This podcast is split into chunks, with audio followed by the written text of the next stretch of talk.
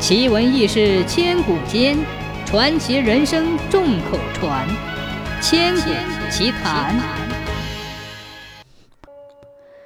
宁波城南有座天峰塔，清道光末年，有一个叫朱大发的小贩儿，常在那里卖烧饼。这朱大发的名字虽然叫大发，可是活到三十多岁，连一笔小财都没发过。朱大发人穷志短。越穷越抠门平时把一文钱看得比磨盘还要大。这一天，朱大发和朋友刘二毛一起去城隍庙赶集，半路上碰见了刘二毛的侄子刘俊。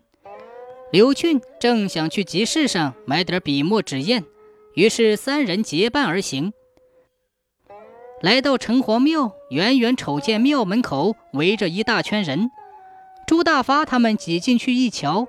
只见里头坐着一个五十多岁的中年汉子，身旁有一块木牌，上面写着“看相算命，一吊钱一挂”。刘二毛脱口而出：“孙半仙儿。”朱大发也想起来，常听人讲城隍庙门口来了个孙半仙儿，看相算命，一说一个准儿。三人决定让孙半仙儿算上一算。首先轮到的是刘二毛。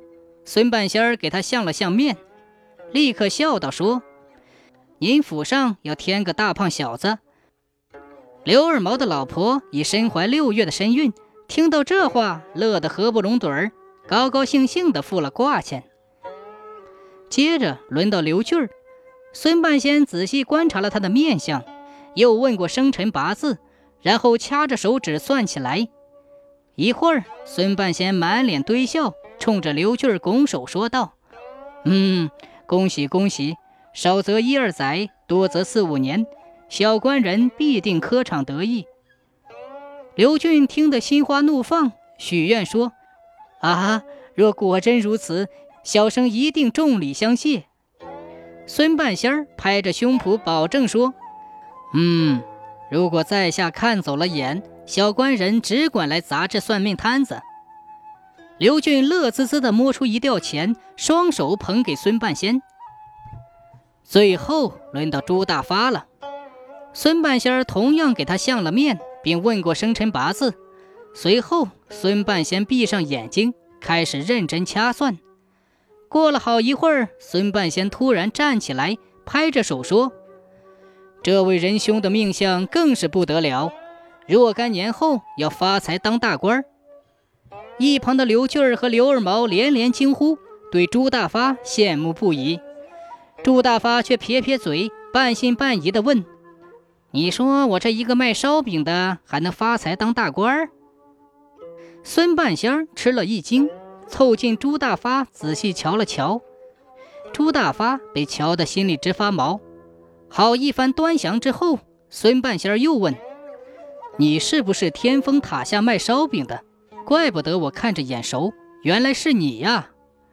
孙半仙儿自言自语说：“你脸上贴了块大膏药，刚才没认出来。”朱大发嗫嚅地问：“半仙儿是不是要改口，说我命里发不了财，当不了官儿啊？”孙半仙儿连连摆手，斩钉截铁地说：“没有错，你命里有财运，也有官运。不过你虽然会发财，当大官儿。”但最后会死在一文钱上，而且死得很惨。听完这番倒霉话后，朱大发马上瞪起三角眼，骂道：“什么狗屁神仙！我看就是个江湖骗子！”哼！说完，朱大发一文钱没给，气哼哼地走了。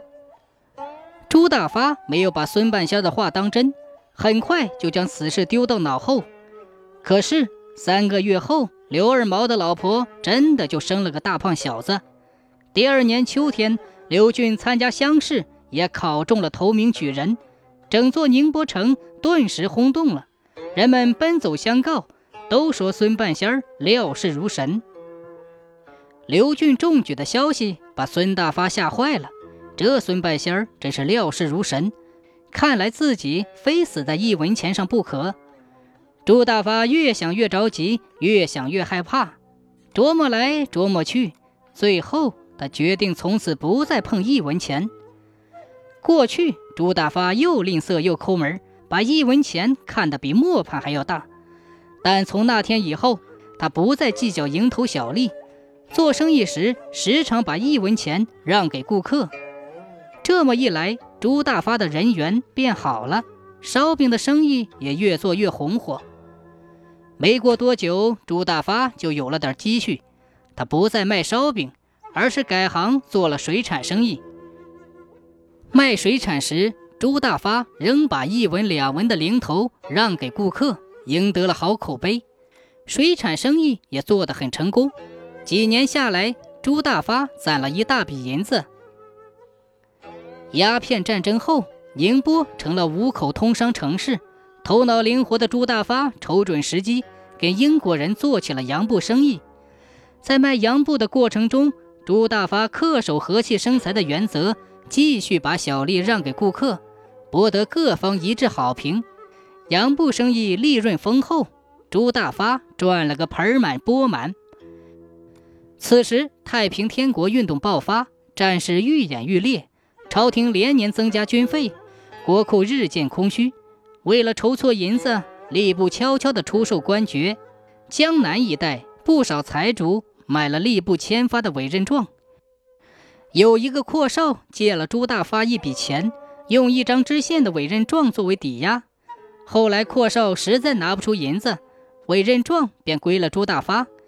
朱大发上下打点，用这个委任状补了个七品知县，风风光光的上任去了。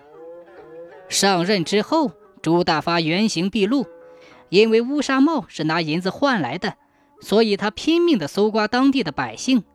三年任满，朱大发不仅捞够了本钱，还狠狠地赚了一大笔钱。见当官来钱更容易，朱大发索性弃商从政，花重金买了个实缺的宁波知府。上任后，朱大发贪赃枉法，变着法子鱼肉百姓。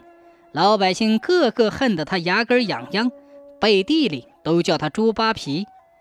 财也发了，官也当了，孙半仙的话句句应验。朱大发对一文钱更加恐惧。时间一长，猪扒皮这块心病，老百姓渐渐也知道了。不久，太平军东进，攻破了宁波城。朱大发化妆成小贩儿，趁乱溜到城外，逃了没多远。后面就追来了太平军，朱大发拼命地向前奔，一口气跑到江边。江边停着一只小木船，船上有一个老船工。朱大发连滚带爬上了船，对老船工说：“老人家，快快快，快渡我过江！”老船工把面前这个胖子仔细打量了一下，认出他就是人见人恨的猪扒皮。哦，渡江可以，先交钱来。老船工慢条斯理地说。朱大发忙从怀里掏出一块银子，双手捧给老船工，催他赶紧开船。